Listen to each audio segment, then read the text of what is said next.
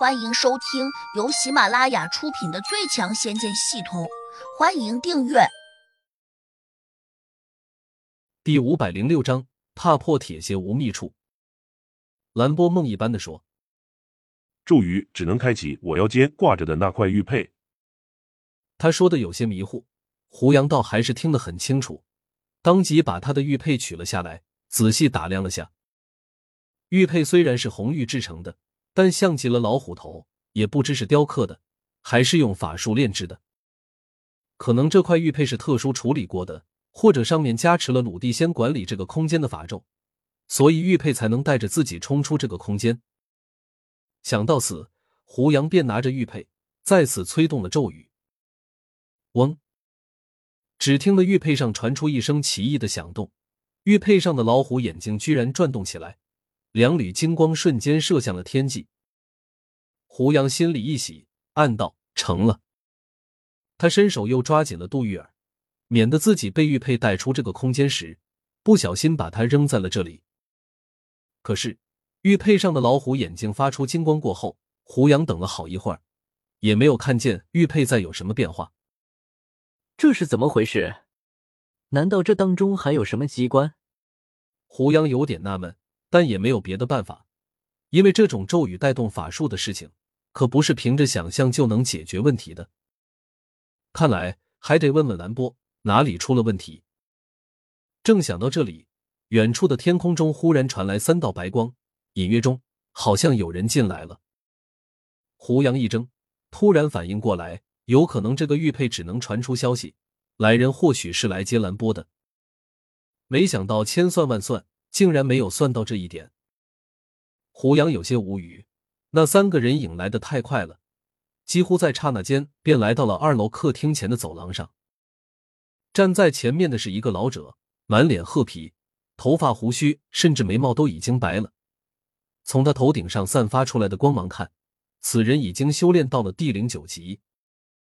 假以时日，他一定会成为地仙。而他身后跟着的，却是两个青年。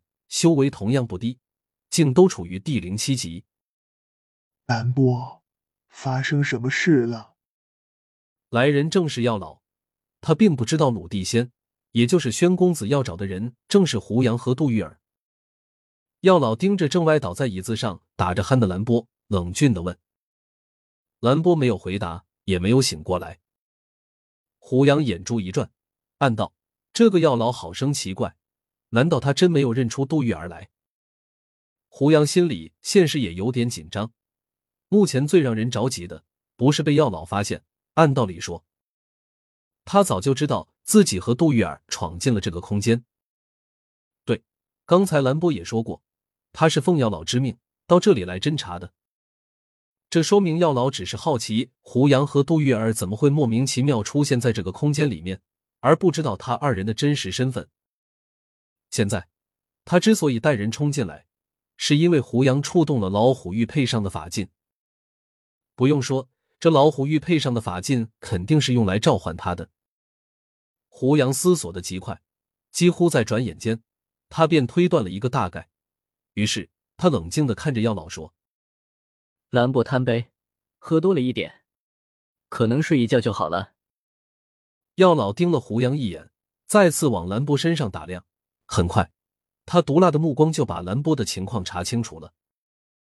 兰波身上没有新伤，说明他现在完好无损，似乎真是喝醉了。我们之前认识。胡杨就好像看透了药老的想法似的，便又解释了一句：“他这话真没错，他和兰波虽然认识，但却是作为敌人存在的。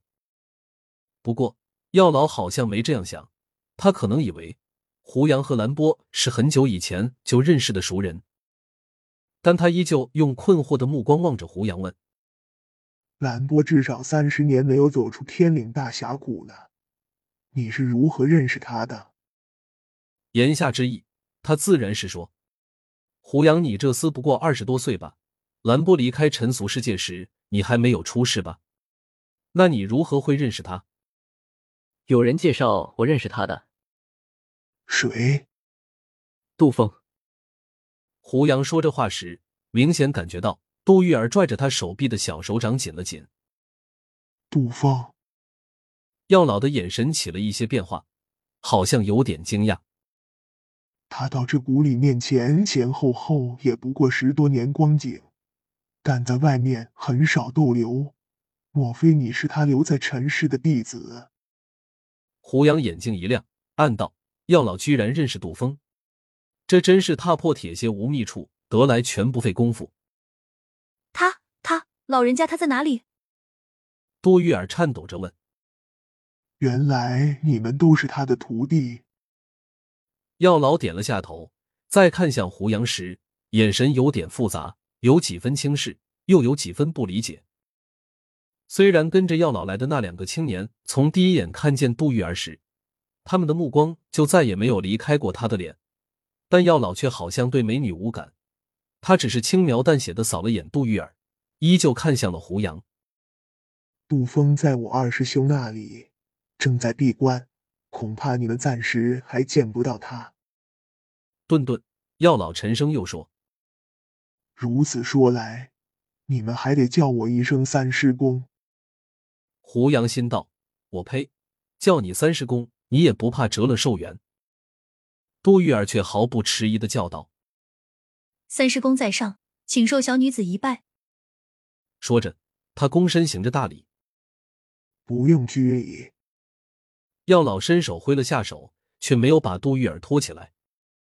胡杨有些意外，暗道：莫非药老和他带来的两个小贼同样无法在这个空间中施展法术？如果真是这样，那自己就更不用担心他们了。